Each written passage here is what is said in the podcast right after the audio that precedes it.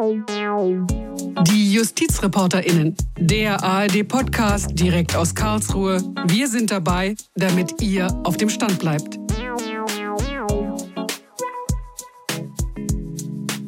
Ja, willkommen bei den JustizreporterInnen direkt aus dem Studio Karlsruhe. Mein Name ist Frank Bräutigam.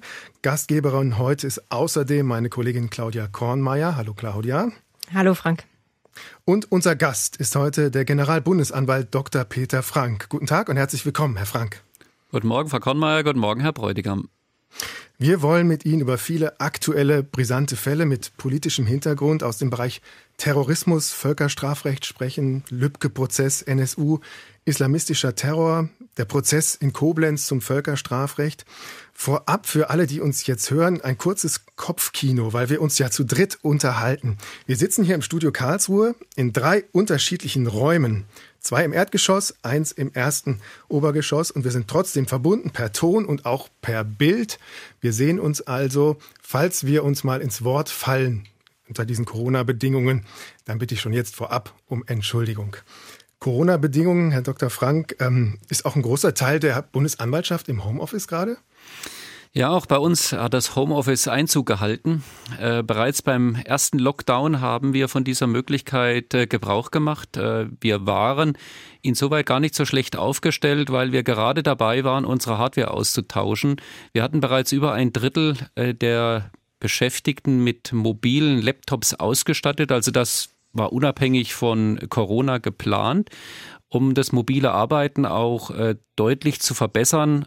Auch um neue Software aufzuspielen, war eben ein Hardware-Austausch äh, notwendig. Und wir hatten uns damals im Vorfeld, also schon im Jahr 2019 entschieden, auf äh, mobile Geräte zu setzen.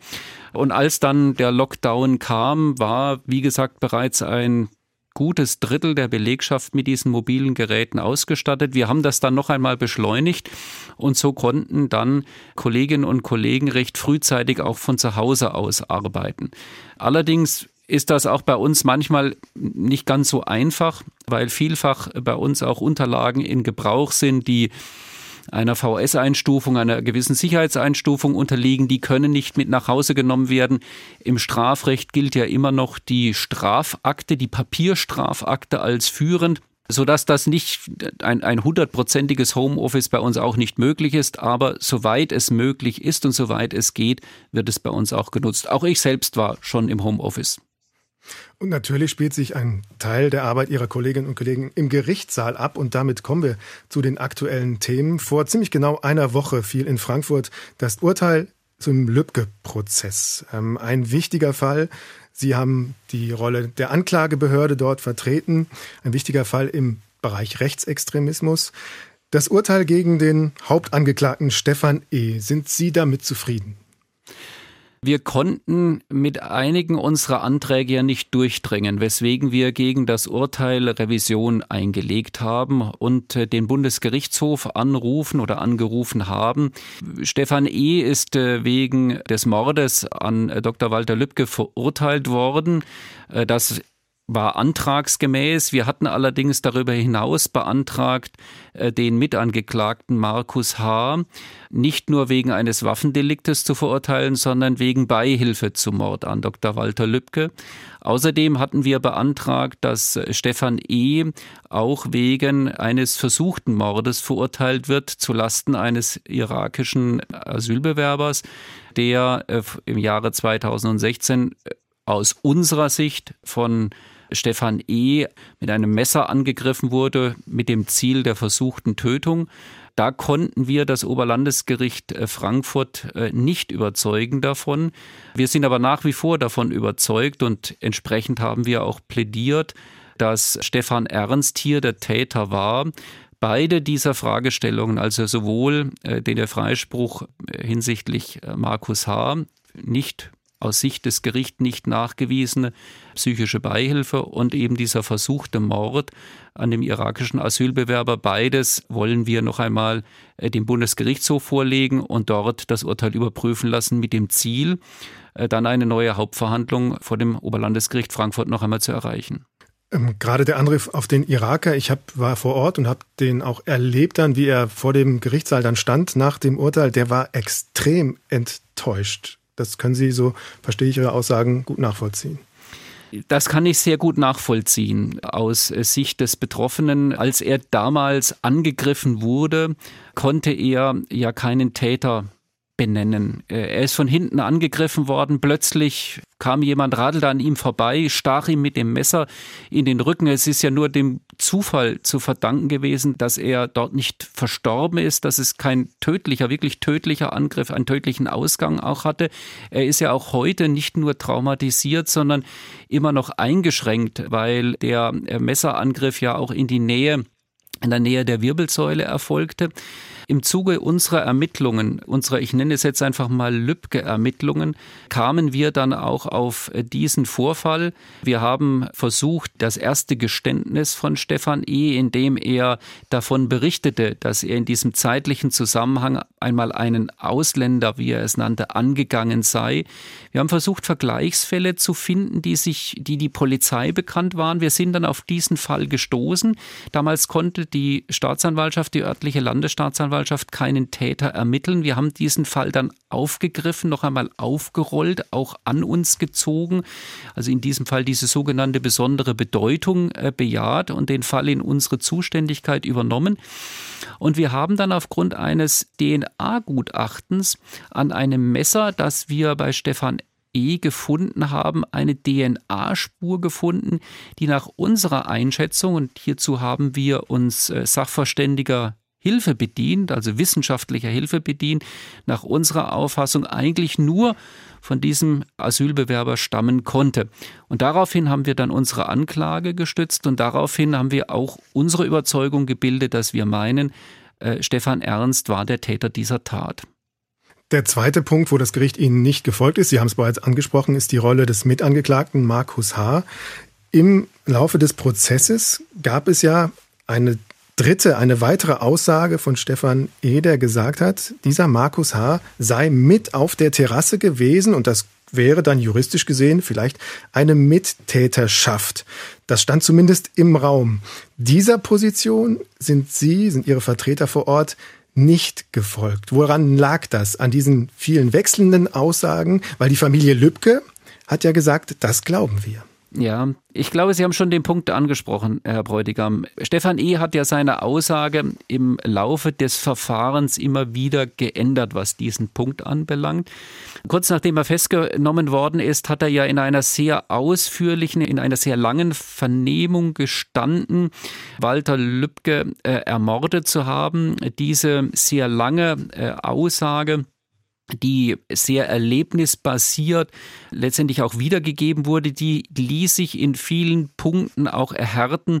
Er hat dort Angaben gemacht zum Waffenversteck, er hat Angaben gemacht, wie er versucht hat, einen Arbeitskollegen letztendlich dahin zu bringen, ihm ein Alibi zu geben und ähnliches. Alle diese Punkte, die er in dieser ersten Aussage gemacht hat, ließen sich objektivieren äh, und durch andere Beweismittel, die wir dann gefunden haben, letztendlich in Deckung bringen. In dieser ersten Aussage hat er gestanden, selbst Walter Lübcke erschossen zu haben. Und in dieser ersten Aussage spielte Markus H. eine Rolle. Aber er hat äh, damals gesagt, er wäre alleine vor Ort gewesen auf der Terrasse der Familie Lübcke. Im weiteren Verlauf hat Stefan Ernst das immer wieder dann mal geändert. Er hat zunächst einmal dieses Geständnis widerrufen. Dann hat er die Variante gebracht, dass er zusammen mit Markus H. auf der Terrasse gewesen sei dass die Waffe aber bei in der Hand des Markus H. gewesen sei. Der Schuss habe sich zufälligerweise gelöst. Es sei nicht geplant gewesen, äh, Herrn Dr. Lübcke umzubringen. In einer weiteren Variante der dritten Geständnisvariante waren sie dann beide wieder auf der Terrasse und er, Stefan Ernst, hatte die Waffe in der Hand und hat dann geschossen, planmäßig verabredet. Dieses wechselnde Aussageverhalten, äh, das nach Einschätzung meiner Kollegin und meiner Kollegen, die vor Ort waren, also vor Ort in der Hauptverhandlung, so wie Sie auch, äh, konstruiert wirkte und sich auch auf Nachfrage nicht durch eine erlebnisbasierte Wiedergabe spiegeln ließ, ließ eben Zweifel aufkommen. Äh, ob das, was er, was Stefan Ernst jetzt also im letzten Geständnis sagt, ob das tatsächlich der Wahrheit entspricht. Und wir mussten uns dann dafür entscheiden und haben gesagt, wir sind als objektive Behörde verpflichtet, das dem Gericht äh, vorzulegen und dann auch zu beantragen und unsere Meinung zu bilden, was sich durch das Gesamtbild aller Beweismittel letztendlich auch nachweisen lässt. Und das ist aus unserer Sicht die psychische Beihilfe. Wir gehen weiterhin davon aus, dass eben das, was Stefan Ernst in seinem ersten Geständnis sagte, insoweit stimmt, also er sagt, er war da alleine dort. Mehr können wir zumindest nicht nachweisen, auch nicht durch andere Beweismittel. Das ist ja gerade das Spannende, dass in dem Gerichtssaal da die Familie Lübcke quasi ganz nah bei ihren Kolleginnen, bei ihrem Kollegen, ähm, die die Anklage vertreten, da sitzen, aber inhaltlich eine ganz andere Position haben, obwohl sie ja irgendwie ja etwas Gleiches erreichen möchten. Ähm, das hat ja auch eine menschliche Komponente. Wie geht man damit um, gerade mit der Rolle als Nebenkläger, die diese Familie Lübcke ja sehr präsent mit dort im Gerichtssaal auch besetzt hat? Ja, gerade Nebenkläger und äh, wenn ich mir die gerade das an, an Familie Lübcke veranschauliche, Frau Braun-Lübcke, die Kinder Lübcke, die wollen ja wissen, was ist tatsächlich passiert. Das wollen wir als Strafverfolger auch, weil wir das Ziel haben, die Wahrheit zu erforschen. Aber gerade dieses persönliche Wissen, was ist mit meinem Mann, was ist mit meinem Vater ganz zum Schluss seines Lebens passiert? Wie hat er reagiert? Wie, was hat er gesprochen? Was ist ihm persönlich passiert? Was hat er vorher noch an vielleicht einer Auseinandersetzung, also einer verbalen, gab es eine Kommunikation zwischen dem Täter? Wer konkret hat geschossen? Das ist, glaube ich, für Angehörige gerade persönlich so eminent wichtig, das zu erfahren. Wir kennen dies ja auch, und da will ich jetzt vielleicht einen Vergleich 40, über 40 Jahre zurückziehen an der Ermordung äh, meines Vorgängers Siegfried Buback. Auch sein Sohn, auch seine Familie möchte wissen, wer konkret saß auf dem Motorrad und hat letztendlich die Waffe abgedrückt. Und das ist, glaube ich, dieser persönliche Wissen, das ist ganz, ganz wichtig. Gerade aus diesem Vergleich merkt man vielleicht aber auch nochmal die Dimension dieses Falls Lübcke, um nochmal so einen Schritt hinter die Details zurückzutreten. Die ist schon extrem hoch, das haben Sie gerade nochmal verdeutlicht. Ja, wir haben hier äh, einen Mord an einem staatlichen Repräsentanten, der eine Politik verteidigt hat, die auf unserer Wertebasis, auf unserer Verfassung gründet, nämlich Recht, letztendlich das Recht zu verkörpern, aber auch die Bedeutung der Grundrechte, des Asylrechts, der Aufnahmebereitschaft. Das hat Walter Lübcke gemacht. Seine Aufgabe als Regierungspräsident konkret war ja vor Ort im Rahmen der Migrationsbewegung Wohnraum zu schaffen für Flüchtlinge, die es nach Deutschland kam. Äh, dafür hat er geworben auf einer Versammlung damals in Lohfelden, Flüchtlinge unterzubringen, letztendlich staatliche Aufgaben verteidigt und dafür, für diese Überzeugung, ist er gestorben. Sie haben jetzt gerade eben in so einem Nebensatz gesagt, Ihre Kollegen, die dann vor Ort in der Hauptverhandlung sind, die berichten Ihnen, was da so passiert ist, was da gesagt worden sind. Das heißt auch, Sie selbst übernehmen ja vor Gericht dann nicht persönlich zumindest die Rolle desjenigen, der die Anklage vorliest oder später auch das Plädoyer. Warum machen Sie das eigentlich nicht? Also zunächst einmal, ich müsste mich teilen oder klonen, um an allen Hauptverhandlungen teilnehmen zu können. Zum Beispiel an ganz wichtigen, bei ganz wichtigen Prozessen, wie jetzt diesem zum Beispiel. Auch da müsste ich mich teilen oder klonen. Also wenn ich jetzt auf unsere Prozesslandschaft gerade schaue, der Fall Lübcke war ein ganz wichtiger Prozess in Deutschland, aber wir haben auch andere wichtige Prozesse. Nehmen Sie zum Beispiel das Verfahren in Koblenz, in dem es um Fragen der Verantwortlichkeit von syrischen Regime Trägern geht, an Verbrechen der Menschlichkeit oder an Kriegsverbrechen. Oder denken Sie an andere, an das langjährige Verfahren NSU in München. Da wäre es, glaube ich, dem Generalbundesanwalt als solches gar nicht möglich, an allen Verfahren parallel teilzunehmen. Ich unterschreibe allerdings jede Anklage. Also jede Anklage, die meine Behörde verlässt, geht über meinem Schreibtisch und ich unterschreibe sie. Also ich zeichne sie nicht nur irgendwo ab zur Kenntnis, sondern ich unterschreibe. Ich übernehme ganz persönlich damit die Verantwortung. Aber meine Behörde besteht aus rund 140, 150 Staatsanwältinnen und Staatsanwälte, die über ganz viel Erfahrung, jahrelange Erfahrung im Bereich des Staatsschutzstrafrechtes haben. Zu denen habe ich das größte Vertrauen und die können das vor Ort ganz gut machen. Und da lasse ich mir dann immer davon berichten, aber selbst das wahrzunehmen, wäre für alle Fälle zu schwierig. Und schauen Sie sich denn zumindest als Zuschauer mal so einen wichtigen Prozesstag an? Ich glaube, da wären viele überrascht, wenn der Generalbundesanwalt da hineinkommt. Nein, ich beschränke mich darauf, mir berichten zu lassen. Dann würde ich vorschlagen, kommen wir noch zu einem sehr aktuellen Fall. Erst vor kurzem haben Sie mitgeteilt, dass Sie Anklage erhoben haben gegen eine Rechtsextremistin. Die soll Brandanschläge auf Amtsträger und Menschen mit muslimischem Glauben vorbereitet haben, auch anonyme Drohbriefe verschickt mit scharfen Pistolenpatronen drin, in denen sie ernsthaft die Tötung angekündigt hat. Und uns hat dieser Fall ehrlich gesagt so ein bisschen überrascht, weil häufig erfahren wir oder teilen Sie ja auch schon mit, wenn Sie die Ermittlungen über übernehmen von den Staatsanwaltschaften der Bundesländer. Das ist in dem Fall nicht passiert. Warum haben Sie das nicht mitgeteilt? Und äh, vielleicht auch vorher noch mal die Frage, warum haben Sie diesen Fall eigentlich an sich gezogen? Also ich glaube, gerade dieser Fall zeigt ganz deutlich, wie wir auch in den letzten Jahren die Strafverfolgungsstrategie im Bereich des Extremismus neu aufgestellt haben, auch das Zusammenspiel zwischen den Bundesbehörden, meiner Behörde, dem Generalbundesanwalt und den Landesstaatsanwaltschaften gut und neu austariert haben.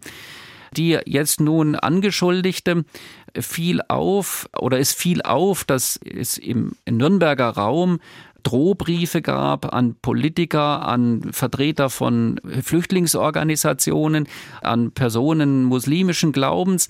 Da wurde ermittelt seitens der äh, örtlichen Staatsanwaltschaft. Das ist zunächst einmal ein Bereich der, der Länderjustiz. Äh, Bedrohungen und Vergleichbares sind äh, Länderzuständigkeiten. Als ich dann, da wurde auch mit Haftbefehl gegen die Frau gesucht oder mit Haftbefehl gegen die Frau ermittelt. Sie wurde gesucht. Als sie dann gefasst wurde, haben haben die Polizeibehörden sehr schnell festgestellt, dass sie über Sprengmittel, Brandmittel verfügte und dass sie durch Ausspähaktivitäten wohl, ich sage es mal so, das war der Verdacht damals, äh, im Begriff stand, äh, ihre Drohungen auch in die Tat umzusetzen durch entsprechende Brand- und Sprengmittel. Und dann hat ganz schnell die Generalstaatsanwaltschaft München, die für den bayerischen Raum zuständig ist, uns informiert, Sie war damals äh, in Länderhaft, wenn ich es mal so sagen darf, also aufgrund eines Haftbefehles des zuständigen Landesamtsgerichtes. Äh, die Generalstaatsanwaltschaft München uns informiert und wir haben dann sehr schnell diesen Fall angeschaut und auch übernommen und dann auch wieder einen Haftbefehl äh, durch den Ermittlungsrichter des Bundesgerichtshofs herbeigeführt, was dann die damals übliche Pressemitteilung auch auslöste. Die Ermittlungen wurden jetzt dann abgeschlossen und jetzt haben wir Anklage erhoben zum zuständigen Oberlandesgericht in München. Aber das, was Sie da schildern, klingt fast so ein bisschen vergleichbar mit dem Fall Lübcke, was diese Angeklagte da jetzt möglicherweise vorhatte. Auch diese Angeschuldigte hatte vor, Politiker anzugehen und nach unserer Erkenntnis und unserer Verdachtslage Anschläge zu begehen, weil sie mit deren, ich nenne es jetzt mal Flüchtlingsfreundlichkeit oder auch Muslimfreundlichkeit, also der Integration äh, von Mitbürgerinnen und Mitbürgern aus einem anderen Kulturkreis mit einem anderen religiösen Hintergrund, weil die sich dafür eingesetzt haben, anzugehen. Ja, das war ihr Ziel. Und gehen Sie davon aus, dass sie da eher alleine unterwegs war oder tatsächlich auch, gibt es Hinweise, dass sie da auch in ein Netzwerk eingebunden war? Äh, Frau Kollmeier, der Begriff Netzwerk ist ja kein so juristischer Begriff. Äh, zunächst einmal äh, ist die Frage, hat sie Mittäter gehabt. Also wir haben sie alleine angeklagt. Wir haben derzeit keine Erkenntnisse darüber, dass andere Personen in strafrechtlicher Weise als Gehilfen, Anstifter oder Mittäter involviert gewesen sein könnten. Aber und insoweit ist der Begriff des Netzwerkes schon auch wieder treffend. Ein Extremist oder ein Terrorist oder eine Terroristin oder eine Extremistin, die fallen ja nicht einfach vom Himmel. Extremismus, Terrorismus sind eingebettet letztendlich in einen Diskurs, der, und das nennt man, das kann man dann auch Netzwerk äh, nennen, in einen Diskurs eingebindet, in dem Personen radikalisiert werden, in dem extremistische Auffassungen geteilt werden. Das ist ein Nährboden und die Angeschuldigte hat sich nach unserer Erkenntnis in diesen Umkreisen, in Kreisen, in denen rechtsextre oder extremistisches, fremdenfeindliches, teilweise auch rassistisches Gedankengut geteilt wurde, aber wir haben bislang keine Erkenntnisse, dass diese Personen an der konkreten beabsichtigten Tat in strafrechtlicher Weise involviert gewesen sein können. Zum Komplex Rechtsextremismus zählt auch der Anschlag von Hanau. Das ist jetzt fast ein Jahr her. Damals hat ein Rechtsradikaler neun Menschen erschossen und wurde dann anschließend er und seine Mutter tot in seiner Wohnung gefunden. da laufen die Ermittlungen noch. Wir haben uns gefragt, was ermitteln Sie da eigentlich, da der Täter ja tot ist? Wir haben die Ermittlungen noch in der, ich sage es mal, in der darauffolgenden Nacht oder in der Nacht übernommen von den Behörden in Hessen weil wir den Verdacht haben, also wir ermitteln zunächst einmal, insoweit, da haben Sie völlig recht, gegen unbekannt, der Täter ist tot, gegen einen Toten kann man kein strafrechtliches Ermittlungsverfahren führen, weil wir dem Verdacht nachgehen wollten, ob bei einer so großen Anzahl, es sind, Sie haben es ja genannt, neun Menschen sind tot auf der Straße, äh, es sind Menschen verletzt worden, ja, es gab mehrere Tatorte, da drängt sich zumindest die Frage auf, gibt es einen Anfangsverdacht, dass dort in ein solches komplexes Tatgeschehen nicht auch andere Personen in strafrechtlicher Weise involviert gewesen sein können. Also die dem Täter geholfen haben könnten, ihn unterstützt haben könnten, ihn bestärkt haben in seiner Tatausführung. Und dem sind wir, und deswegen haben wir diese Ermittlungen übernommen von den hessischen Behörden, äh, und dem sind wir nachgegangen. Unsere Ermittlungen sind weitestgehend abgeschlossen. Derzeit haben wir unsere gesamten Akten äh, den Vertretern äh, der äh, Opfer äh, zur Verfügung gestellt. Äh, die haben darum gebeten, in einem wirklich größeren Zeitraum die Akten auch lesen, studieren zu können, um dazu dann auch Anmerkungen oder nach Anregungen zu machen können. Also Sie sehen, in diesem Verfahrensstadium sind wir. Wir haben nach unserer derzeitigen Einschätzung, die aber noch nicht abschließend ist, aber bislang keine Anhaltspunkte dafür gefunden, dass andere Personen eben in dieser strafrechtlichen Verantwortung stehen. Ich fand eben den Begriff bei dem Fall Susanne G. des Nährbodens sehr wichtig. Stichwort Netzwerk. Gilt das auch bei dem möglichen Einzeltäter von Hanau? Auch bei ihm wissen wir, dass er vor allem, und das ist ein, das, das will ich damit auch sagen, dass, dass er sich gerade auch im Internet über soziale Medien oder sonst irgendwo stark in einem Austausch mit anderen Leuten stand. Und das ist immer so ein Nährboden, von dem ich spreche. Da wird vielfach reflektiert oder eigentlich nicht richtig reflektiert, aber man spiegelt letztendlich immer seine Meinung wieder, tauscht sich auf, sucht Zustimmung von anderen Personen, er versucht die zu erheischen, äh, um dann auch wieder andere anzustimmen, ich sage es mal, anzustacheln dazu in, ihr, in ihrem extremistischen Gedankengut. Und dieser Nährboden ist letztendlich die Grundlage, aus der viele solche Taten begangen werden.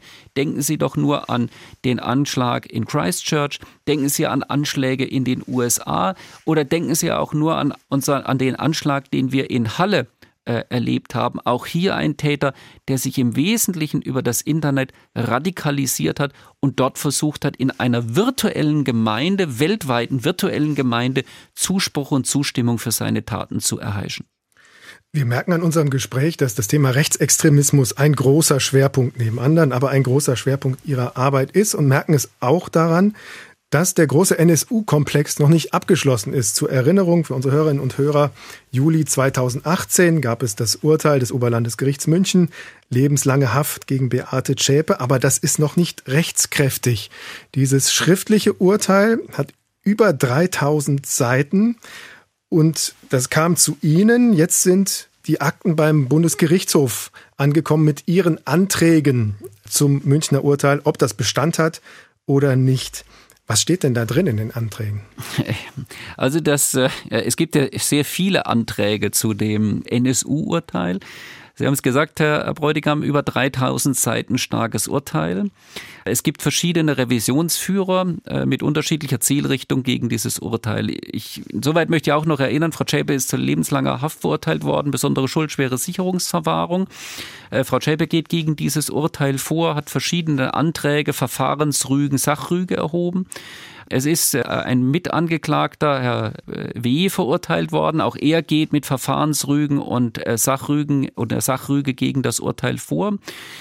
Dann gehen wir auch selbst mit einer eigenen Sachrüge gegen das Urteil vor, weil nämlich ein Mitangeklagter, der zwar verurteilt worden ist, für den wir aber eine deutlich höhere Strafe gefordert haben und dem wir vor allem vorgeworfen haben, äh, Beihilfe äh, zu einem versuchten Mord begangen zu haben und auch Unterstützungshandlungen, Unterstützung der terroristischen Vereinigung NSU, da sind wir nicht durchgedrungen.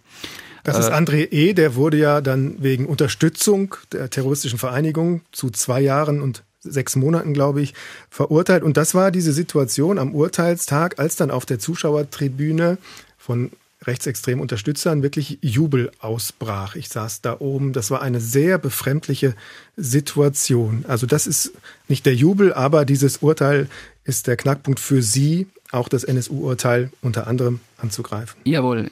Da, in diesem Fall, also was André E. anbelangt, haben wir Revision eingelegt, weil wir der Meinung äh, sind, dass es noch weitere Unterstützungshandlungen gibt, äh, wegen der André E. vom Oberlandesgericht München freigesprochen worden ist und vor allem das, was von, von uns auch im Plädoyer ja ausgeführt worden ist und was in unserem Plädoyer, wir hatten ja mit unserem Plädoyer hinsichtlich André E.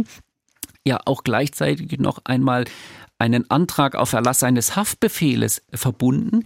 Und diesem Antrag ist damals das Oberlandesgericht ja nachgekommen. Wir hatten plädiert und hatten auf eine sehr hohe Freiheitsstrafe für André E. plädiert weil wir der Meinung sind, dass André E.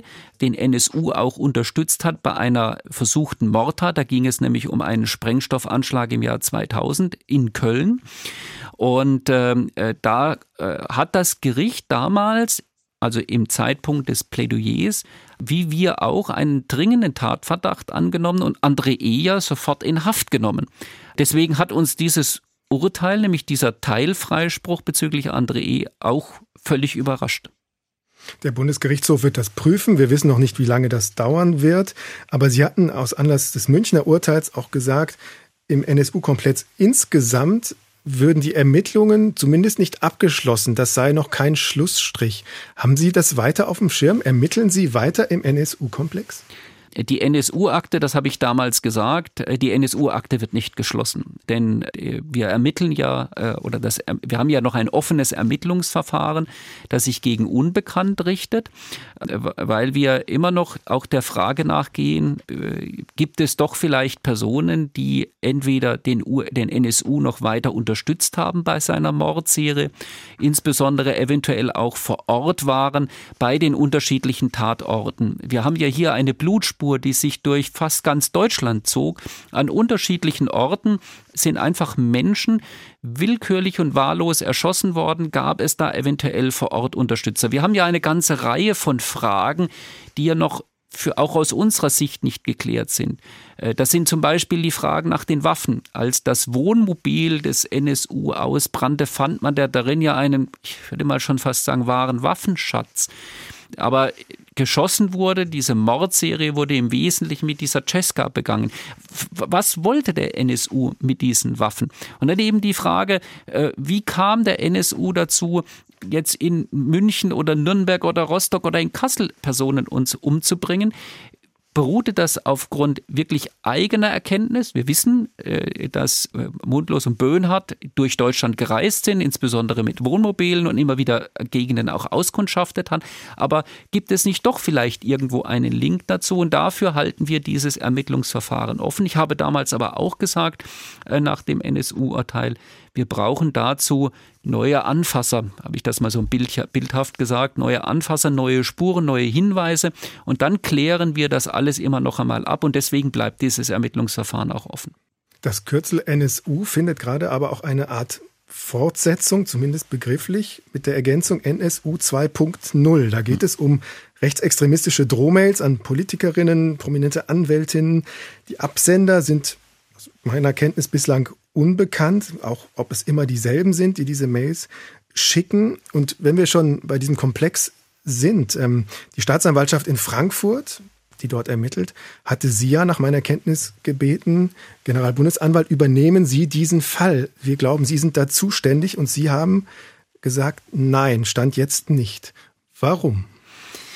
Also zunächst muss man sich vielleicht nochmal äh, vor Augen führen, wie ist Strafverfolgung in Deutschland organisiert nach dem Grundgesetz. Das Grundgesetz weist die Strafverfolgung zuallererst den Ländern zu. Aufgabe von Strafverfolgung, Aufbau von Strafjustiz ist Aufgabe der Länder. Äh, der Bund hat nur eine sehr eingeschränkte Zuständigkeit, also Bund, ich bin eine Bundesbehörde, also der, der Bund hat nur eine sehr eingeschränkte Kompetenz.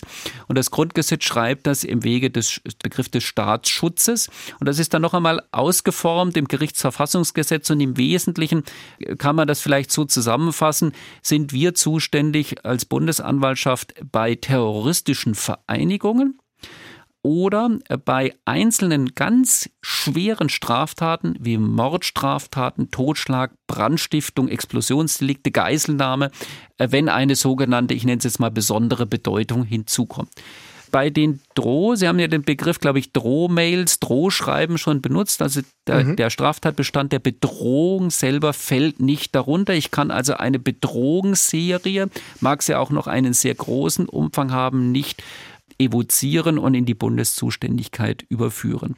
Das würde nur dann funktionieren und wäre nur dann möglich, wenn es eine sogenannte terroristische Bedrohungsvereinigung gibt, also Personen sich zusammenschließen zu einer Vereinigung, um aus dieser Vereinigung heraus mit der Androhung von Mord- und Totschlagsdelikten eine größere Zahl der Bevölkerung zu, äh, einzuschüchtern.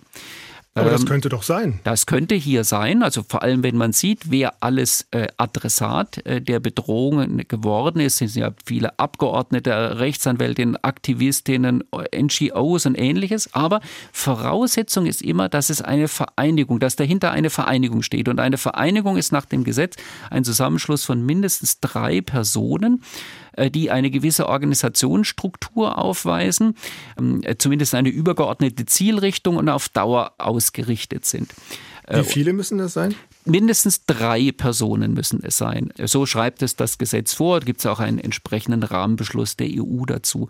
Und wir haben bislang keine Anhaltspunkte dafür, dass es eine solche Vereinigung gibt. Auch die hessischen Behörden haben nicht. Das Problem der NSU 2.0 Droh E-Mail-Serie ist es ja, dass man vielfach nicht den Absender herausfindet. Es gab ja bislang insoweit zwei, wenn ich es mal so sagen würde, zwei kleinere Erfolge.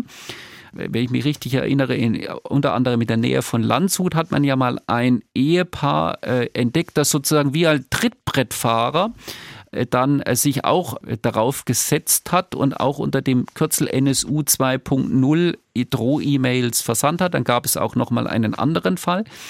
Und das macht die Sache so schwierig herauszufinden, steht im Wesentlichen eine Person dahinter oder sind es in der Zwischenzeit mehrere Personen, die aber nicht als Vereinigung, also in einem gemeinschaftlich abgesprochener äh, Strategie vorgehen, sondern die mehr oder weniger unabhängig davon jetzt diese NSU 2.0 Begrifflichkeit wählen, um damit ihre Bedrohungen und ihren Schmutz auszuschütten. Daraus schließe ich aber, wenn es äh, etwas hinzukäme, neue Erkenntnisse, kann das die Kenntnisse dann vorausgesetzt, sehr schnell dazu führen, dass sie dann doch zuständig würden. Also wir stehen insoweit eigentlich seitdem, dass auch, äh, ich sage es mal, seit den, letztendlich seit den ersten Mails, wenn ich es mal so bildhaft sagen darf, wir stehen mit den Frankfurter Behörden und den Frankfurter Kollegen ja in einem engen Austausch. Und wenn sich dort neue Erkenntnisse ergeben sollten oder auch wenn die eingeschalteten Polizeibehörden, und die hat man ja wirklich auch wirklich Experten, auch des Bundeskriminalamts hinzugezogen, wenn sich dort Erkenntnisse ergeben würden, dann wären wir, was, wenn es zu unserer Zuständigkeit führen wird, sofort im Boot. Also insoweit geht nichts verloren. Und ich glaube, das ist auch das Entscheidende, wenn wir äh, Extremismus strafverfolgen. Es muss immer einer die Verantwortung aufhaben, es muss ganz klar sein. Und die Verantwortung, das haben wir mit den Hessen abgesprochen, die liegt derzeit in Frankfurt. Wenn sich aber irgendetwas anderes ergeben sollten, werden wir sofort informiert und dann könnten wir auch einspringen. Wenn wir jetzt aber nochmal zurückblicken, die Rechtsextremistin, über die wir vorhin gesprochen haben, da gehen Sie ja auch eher davon aus, dass die alleine war. Da wird auch nur gegen, wurde auch nur gegen sie Anklage erhoben. Also da war es ja auch nicht nötig, dass irgendwie eine Vereinigung dahinter steht. Und so, wenn man das jetzt laienhaft betrachtet, dann sieht das doch relativ ähnlich aus. Also was müsste da jetzt in diesen hessischen Fällen noch hinzukommen, damit Sie die Ermittlungen übernehmen? Was wir der, der gerade eben genannten aus dem bayerischen Bereich vorwerfen, ist ja nicht nur die Bedrohung Bedrohung. Wir werfen ihr vor die Vorbereitung einer schweren staatsgefährdenden Gewalttat, weil sie sich Brand- und Sprengmittel besorgt hatte also sie hat schon Brand, äh, eine sogenannte unkonventionelle Spreng- und Brandvorrichtung schon geschaffen. Und das erfüllt den Straftatbestand des Paragraphen 89a des Strafgesetzbuches, weil sie diese geschaffen hat, nach unserer Erkenntnis mit der Zielrichtung, einen Anschlag gegen Personen auszuüben. Also sie ist über das reine Bedrohungsstadium hinausgegangen. Sie hat schon etwas getan, nämlich sich wie gesagt, äh, Brand- und Sprengvorrichtungen äh, organisiert und geschaffen. Und das unterscheidet uns von der reinen Bedrohung. Ja. Bei der NSU 2.0-Serie haben wir derzeit strafrechtlich gesehen immer nur, nur das Bedrohungsstadium. In Anführungszeichen. Ja, nur. Genau. nur. Das zum Thema Rechtsextremismus, dem großen Ermittlungskomplex. Wir haben gestern Abend in der Tagesschau aber auch über den Untersuchungsausschuss Anis Amri berichtet. Eine Tat aus dem Jahr 2016, die aber, wir merken es daran, immer noch nachwirkt. Thema Islamismus. Für die Öffentlichkeit ist es so ein bisschen trotzdem in Vergessenheit geraten, dieser Komplex Islamismus, auch für die Bundesanwaltschaft? Nein. Für uns war und ist seit langer Zeit äh, der Islamismus ein ganz zentraler Ermittlungsbereich und rein quantitativ gesehen, also jetzt nur nach den Zahlen gerechnet, nimmt äh, das immer noch die absolute Mehrheit der Ermittlungsverfahren, die wir im letzten Jahr auch eingeleitet haben. Also etwa rein, ich schätze jetzt etwa mal etwa knapp zwei Drittel unserer Ermittlungsverfahren, die wir letztes Jahr in der Abteilung Terrorismus eingeleitet haben, betreffen den Phänomenbereich des Islamismus. Und wenn man sich das Jahr 2020 noch einmal vor Augen führt, werden die Anschläge in Frankreich, wir hatten den Anschlag in Wien. Auch in Deutschland äh, ist in Dresden äh, da ist dieses Touristenpaar aus, äh, aus Köln äh, niedergemacht worden. Äh, die Anklageerhebung steht in diesem Fall kurz davor. Der islamistische Terrorismus ist aus Deutschland, aus Westeuropa nicht verschwunden.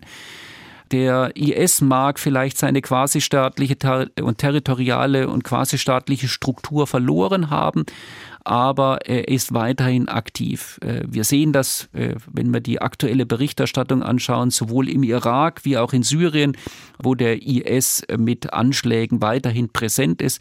Und der IS betrachtet äh, oder betätigt sich nicht nur dort im Nahen und Mittleren Osten, sondern in der Zwischenzeit in großen Teilen Afrikas, liefert sich dort eine Auseinandersetzung, auch eine innerislamistische Auseinandersetzung mit Al-Qaida-Gruppierungen, die weiterhin beide Gruppierungen versuchen, die, die, die Vorherrschaft äh, des weltweiten äh, Dschihads einzunehmen. Und das hat natürlich auch Auswirkungen äh, auf Westeuropa. Die Demokratie, die westeuropäische oder europäische Lebensweise, dieses auf einer freiheitlich liberalen, auch auf individuellen Werten und Rechten aufgebauten Gesellschaft, das ist für Islamisten egal ob jetzt aus dem Al-Qaida-Lager oder aus dem IS-Lager, äh, immer noch ein Feindbild Nummer eins. Und je nachdem, wie äh, Al-Qaida oder auch der IS äh, veranlagt sind, werden sie auch weiterhin Anschläge hier gegen den Westen führen. Die mögen vielleicht anders äh, strukturiert sein. Während wir vielleicht noch vor vier, fünf Jahren, denken Sie an Brüssel, denken Sie an, an Paris, äh, vielleicht äh, etwas anders organisiert sein. Denken Sie daran, da waren es vielleicht eher so Teams, Gruppen, die aus dem syrisch-irakischen Bürgerkrieg heraus hierher geschickt wurden, ganz gezielt in den Migrationsstrom eingebaut worden sind, um hier Anschläge zu begehen, ist jetzt die Begehensweise eine andere. Man, man, man nimmt Personen, die hier schon seit Jahren vielleicht leben, vielleicht sogar seit Jahrzehnten leben und versucht die letztendlich über das Internet zu radikalisieren, um dann als ich will jetzt diesen Begriff auch in Gänsefüßchen setzen, wieder als Einzeltäter tätig zu werden, sich selbst radikalisieren, äh, vielleicht auch eingebettet sind in eine Szene, in einen Nährboden äh, und äh, dann hier tätig werden. Aber auch der von mir zuerst genannte Griff einer Zelle äh, ist äh, weiterhin äh, ein, ein Gefahrenpotenzial in Deutschland. Wir haben letztes Jahr etwa im Frühjahr eine solche Zelle aus tadschikischstämmigen oder tadschikischen Staatsbürgern, die sich in Deutschland aufgehalten haben, Anschläge zu begehen. Die haben wir in Anführungszeichen ausgehoben. Einen dieser Mitglieder haben wir bereits verurteilen lassen. Ich glaube, vor zwei oder drei Wochen ist das Urteil im, vor dem Oberlandesgericht Düsseldorf dazu gesprochen worden und die Anklageerhebung gegen die anderen Mitglieder der Gruppierung steht unmittelbar bevor. Frank, du hattest eben den Fall Anis Amri angesprochen und den Untersuchungsausschuss. Zur Erinnerung nochmal, das war 2016, als er ein islamistisch motiviertes Attentat auf den Weihnachtsmarkt in Berlin am Breitscheidplatz verübt hat und dabei elf Menschen getötet hat. Da haben nicht nur Sie, ähm, Herr Frank, ermittelt, sondern auch im Bundestag der Untersuchungsausschuss. Und dort waren Sie dann als Zeuge da. Das heißt, Sie haben so einen Rollenwechsel vornehmen müssen. Wie war das? Das ist immer wieder spannend, ja, wenn man aus der Anklägerposition plötzlich auf den Zeugenstuhl äh, gesetzt wird. Aber es ging bei diesem Untersuchungsausschuss ja um die Fragestellung, das ist ja der Kern des Untersuchungsauftrages, äh, welches Wissen war bei äh, den staatlichen Behörden vor dem Anschlag vorhanden und hätte der Anschlag verhindert werden können. Und in diesem Punkt, in meiner Zeugenrolle, spielten zwei Dinge eine Rolle. Zunächst einmal der Komplex, welche Ermittlungen haben wir eingeleitet? nach dem Anschlag? Was war unsere Ermittlungsstrategie? Wie sind wir vorgegangen? Äh, vor allem, es war ja, äh, Anis Amri war ja nach zwei Tagen äh, oder am, am, nächsten Tag nach dem Anschlag, äh, hat man ja herausgefunden, dass äh, wahrscheinlich Anis Amri der Täter war, weil mal eine Duldungsbescheinigung mit seinem Namen oder einem seiner Aliasnamen im Führerhaus des LKW gefunden hatten, die Fahndungen eingeleitet worden sind. Er ist ja dann am Freitag nochmal zur Erinnerung, Montag war der Anschlag, am Freitag in Italien bei einem Schusswechsel mit der italienischen Polizei erschossen worden.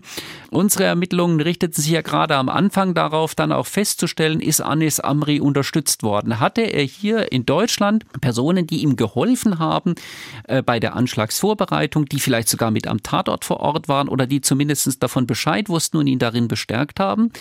Äh, und welche Person, das war der zweite, ein zweiter Ermittlungsstrang, der ist ja auch nach wie vor offen, insoweit ist unser Ermittlungsverfahren ja auch nicht abgeschlossen, äh, haben wir ja herausgefunden, dass Anis Amri mit einer Person, die sich äh, nicht in Deutschland aufhält, in einem Chatverkehr stand, die ihn auch angeleitet hat und bestärkt hat bei seiner Tatausführung. Letztendlich bis kurz vor dem Hineinfahren in den Weihnachtsmarktbereich äh, war er mit dieser Person in Kontakt, äh, diese ausfindig zu machen und hier die Ermittlung weiterzuführen. Das war der eine Komplex. Und der zweite Komplex ist, welches Wissen hatten wir über Anis Amri vorher? Äh, Anis Amri war für uns insoweit, hatten wir den Namen, den Namen schon einmal gehört.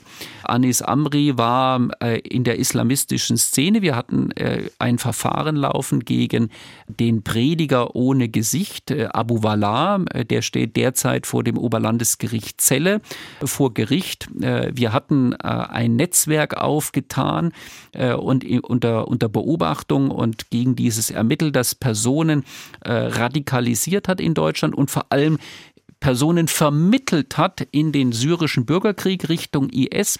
Da gab es Kontakte sowohl zu der Dickmoschee in Hildesheim wie aber auch zu äh, Islamisten in Nordrhein-Westfalen.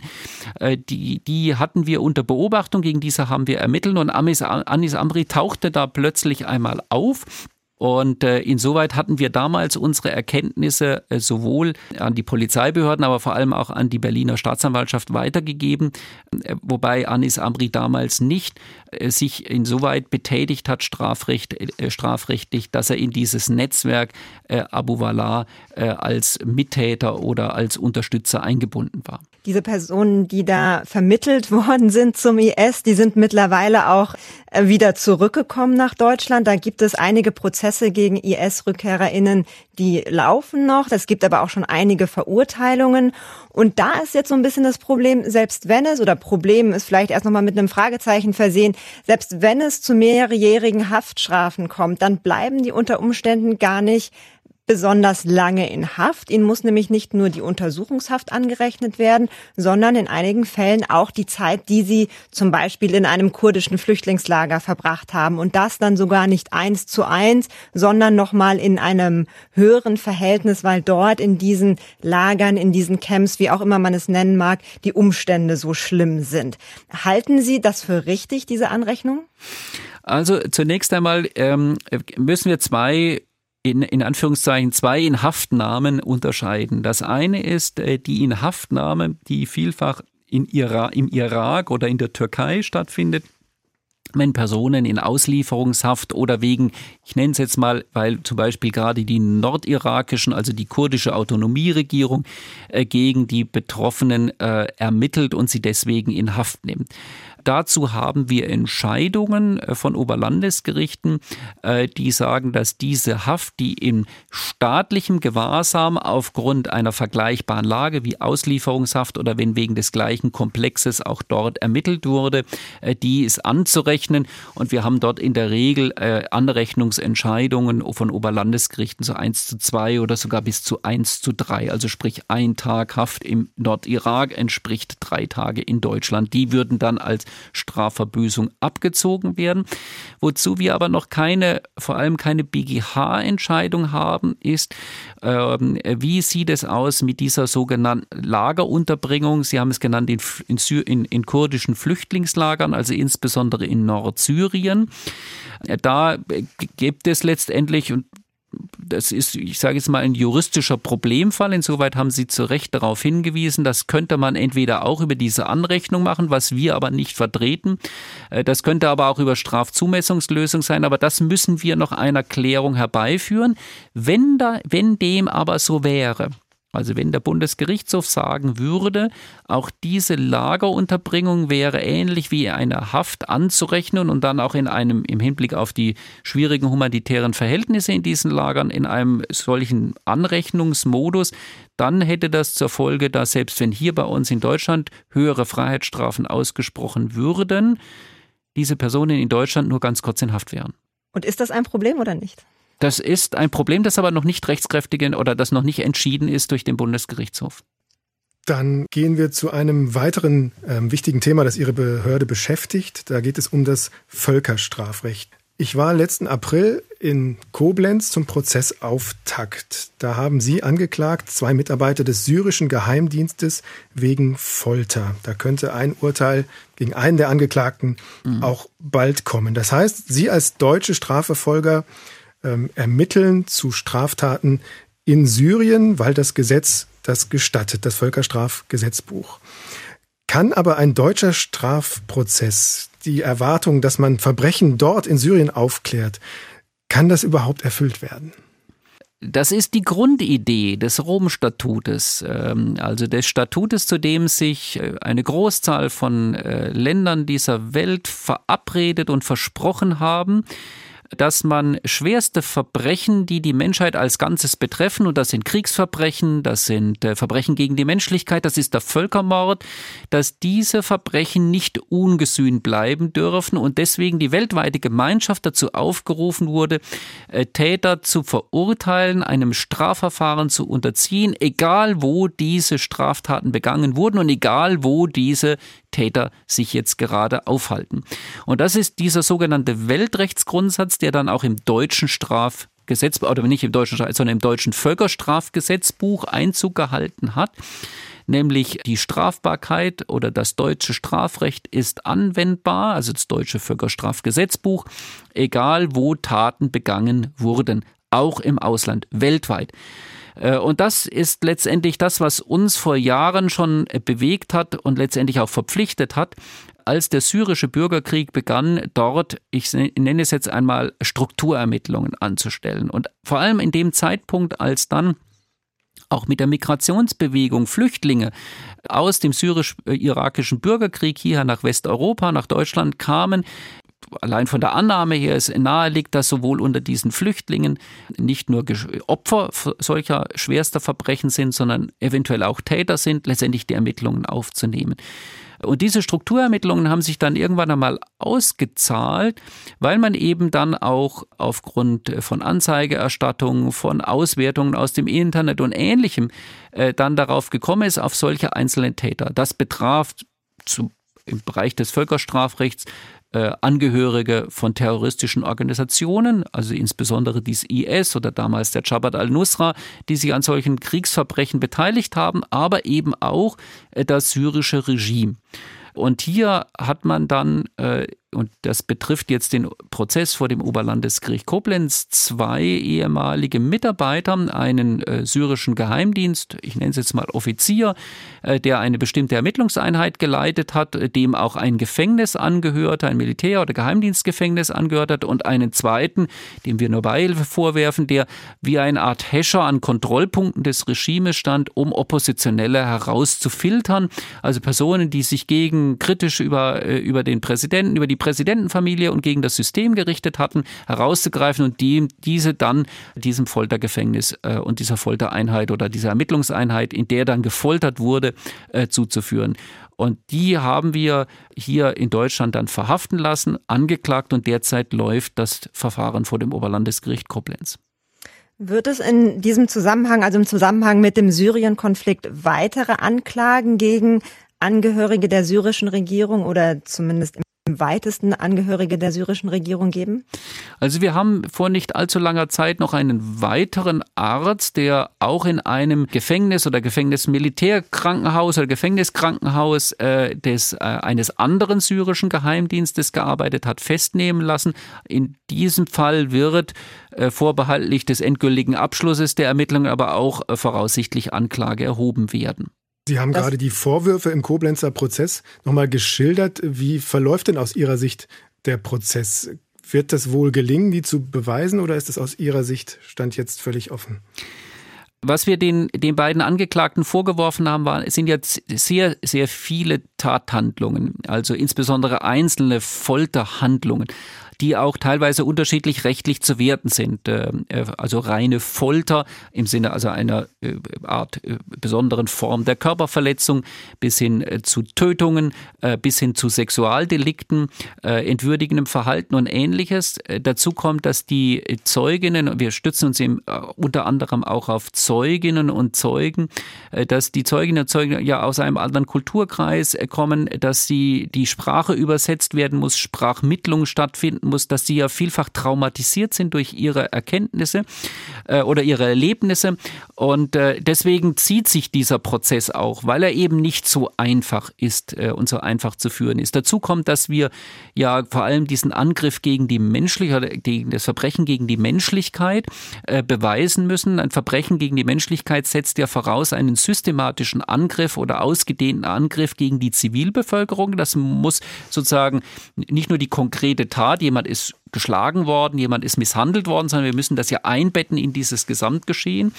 Äh, und dazu brauchen wir sowohl Sachverständige, aber auch, und das haben wir auch in diesen Prozess eingeführt, eben diese bekannten Cäsar-Dateien, diese tausenden Fotografien, die ein ehemals syrischer Militärfotograf gemacht hat, der das Grauen dokumentieren sollte im Auftrag des Regimes, nämlich die gefolterten und getöteten und Toten äh, aus den Gefängnissen zu dokumentieren, um nachzuweisen, dass diese auch tatsächlich in Anführungszeichen gestorben oder aus Sicht des Regimes erfolgreich nämlich erfolgreich im Sinne der Folter, dieser Folterknechte gestorben sind, um dies zu dokumentieren.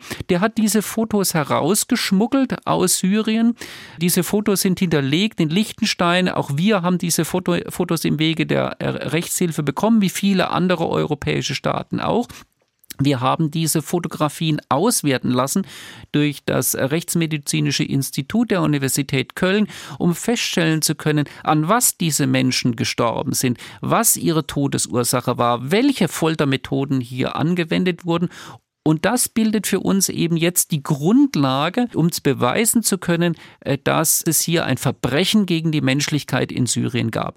Und Ihre Einschätzung, äh, Herr Bräutigam, wir sind bislang mit dem Prozessverlauf, äh, der sehr gründlich stattfindet, äh, der sich auch der Opfer und deren Traumatisierung annimmt, aber gleichzeitig auch rechtsstaatlich die Rechte äh, der beiden Angeklagten waren. Wir sind insoweit mit diesem Prozess wirklich zufrieden, dass sich die Verdachtslage nicht geändert hat. Herr Bräutigam, sehen Sie allein daran, das Gericht hat die Haftbefehle immer aufrechterhalten. Insoweit schaue ich mit äh, Zuversicht äh, auf den weiteren Fortgang dieses Verfahrens.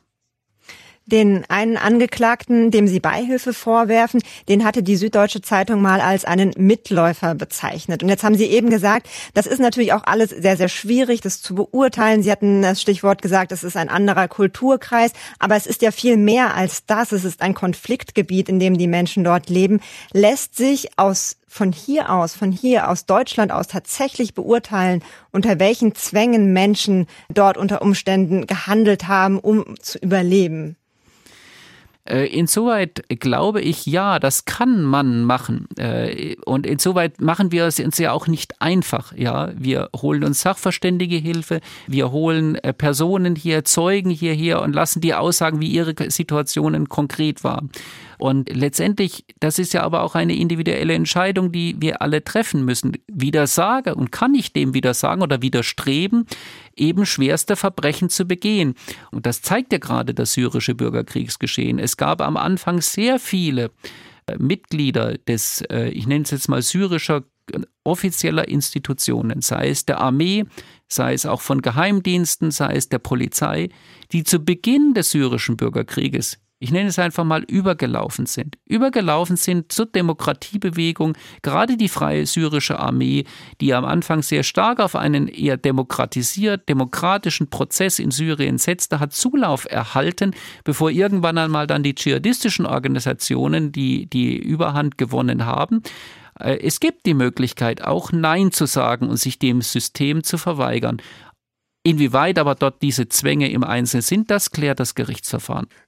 Wir biegen langsam auf die Zielgerade ein, wollen aber noch über einen Komplex sprechen, über ein Thema, das gerade die Ermittlung der Bundesanwaltschaft in politisch brisanten Fällen ähm, dokumentiert. Es geht, Herr Frank, Sie haben angeklagt im Juni 2020 ähm, einen mutmaßlichen Auftragsmord staatlicher russischer Stellen im kleinen Tiergarten in Berlin an einem Georgier tschetschenischer Abstammung. Der Prozess läuft am Kammergericht in Berlin kurz nochmal zurückversetzt, als dieser Mord passierte und die ersten Hinweise sich dann verdichteten, da könnte der russische Staat hinterstecken. Sie arbeiten immer in einem politisch brisanten Bereich. War hier der Abstimmungsbedarf mit anderen Ministerien, Justiz, Außenministerium und auch der Druck noch mal größer als in anderen Fällen? Nein, wir orientieren uns hier rein am Gesetz. Es gab bereits äh, kurze Zeit nachdem der Mord begangen wurde, äh, gab es ja bereits Vermutungen ähm, und äh, auch Theorien, dass dahinter äh, entweder die tschetschenische Regierung oder der russische Staat stehen könnte. Für uns entscheidend sind aber, was kann ich mit äh, Fakten, mit Tatsachen, Beweisen belegen. Und da war für uns die entscheidende Situation, als man die äh, Person aus unserer Sicht identifizieren konnte, als man diesen letztendlich diesen Vergleich ehemaliger Fahndungsunterlagen äh, des russischen Staates äh, ne, daneben legen konnte, neben unserem, ich sage jetzt mal einfach unserem Beschuldigten, den ja die Berliner Behörden, also die Berliner Staatsanwaltschaft hatte ja äh, den Angeklagten, damals noch Beschuldigten, ja schon in Haft und hatte ihm ja auch schon einen Haftbefehl, hat ihm auch den, den Mord vorgeworfen. Und äh, für uns ging es ja nur um die Frage, wer ist der dahinter, wer ist der Auftraggeber. Ähm, und äh, als wir dort dann die ersten Anhaltspunkte auch bekamen über Parallelitäten von Ausweiserstellung, von Visaerstellungen, ähm, auch zur Vergangenheit der Person, äh, Schlüssigkeitsüberprüfung kann es sein mit dem Visa, wer dort als Arbeitgeber angegeben wurde und ähnliches, haben wir dann gesagt, hier ist ein äh, staatlicher Auftrag äh, doch äh, naheliegend. Dann haben wir das Verfahren übernommen. Wir haben auch nochmal weitere Erkenntnisquellen gewinnen können, die für einen staatlichen Auftrag sprechen und haben dann äh, das Verfahren angeklagt. Insoweit habe ich nicht äh, mir eine Genehmigung meines Ministeriums, des Bundesministeriums der Justiz einholen müssen oder auch des Auswärtigen Amtes oder anderer Ministerien, weil wir genau nach dem Gesetz vorgegangen sind. Aber selbstverständlich bin ich mir auch bewusst, dass dieses Verfahren in einer politischen äh, Dimension spielt äh, und in einem politischen Umfeld. Das sieht man ja allein anhand der Sanktionen, äh, die damals dann auch verhängt worden sind oder mit den Sanktionen, mit denen immer wieder äh, diskutiert wurden. Und das drückt sich aber dann aus, dass wir über unsere Schritte, die wir hier in Karlsruhe entscheiden, dann unser Ministerium einfach unterrichten und sagen, so ist die Sachlage. Genehmigung meinte ich auch gar nicht zwingend, aber es fiel schon auf, dass an einem Punkt, entweder war es die Übernahme der Ermittlung oder Anklageerhebung, einen Tag später regiert, reagierte dann das politische Berlin mit diplomatischen Maßnahmen. Also da glühen doch im Vorfeld trotzdem die Drähte. Das ist das, was ich gesagt habe. Wir unterrichten das Ministerium. Wenn wir unsere Entscheidung getroffen haben und die Entscheidung in dem Fall war irgendwann, wir erheben jetzt Anklage, dann informieren wir natürlich auch das Ministerium, weil wir wissen, äh, die in welcher in welcher außenpolitischen oder mit welcher außenpolitischen Dimension auch so ein Verfahren eine Rolle spielt.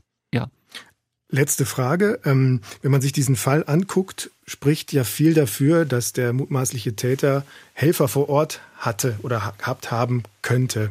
Wie laufen da Ihre Ermittlungen? Können Sie uns dazu was sagen?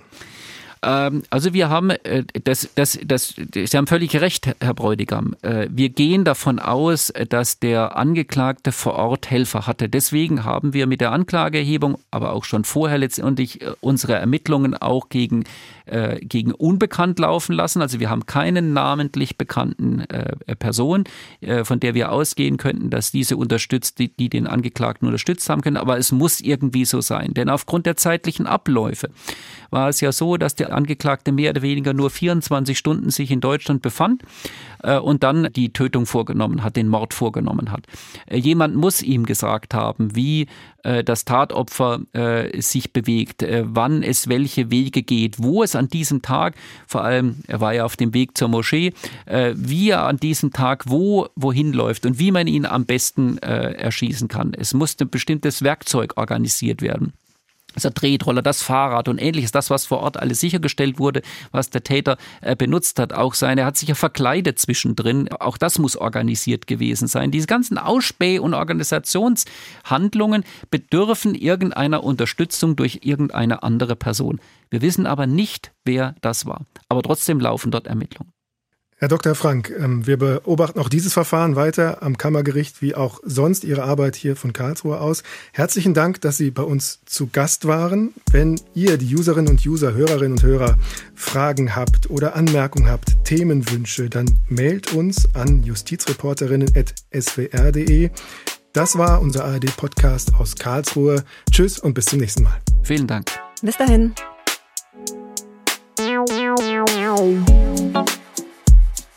you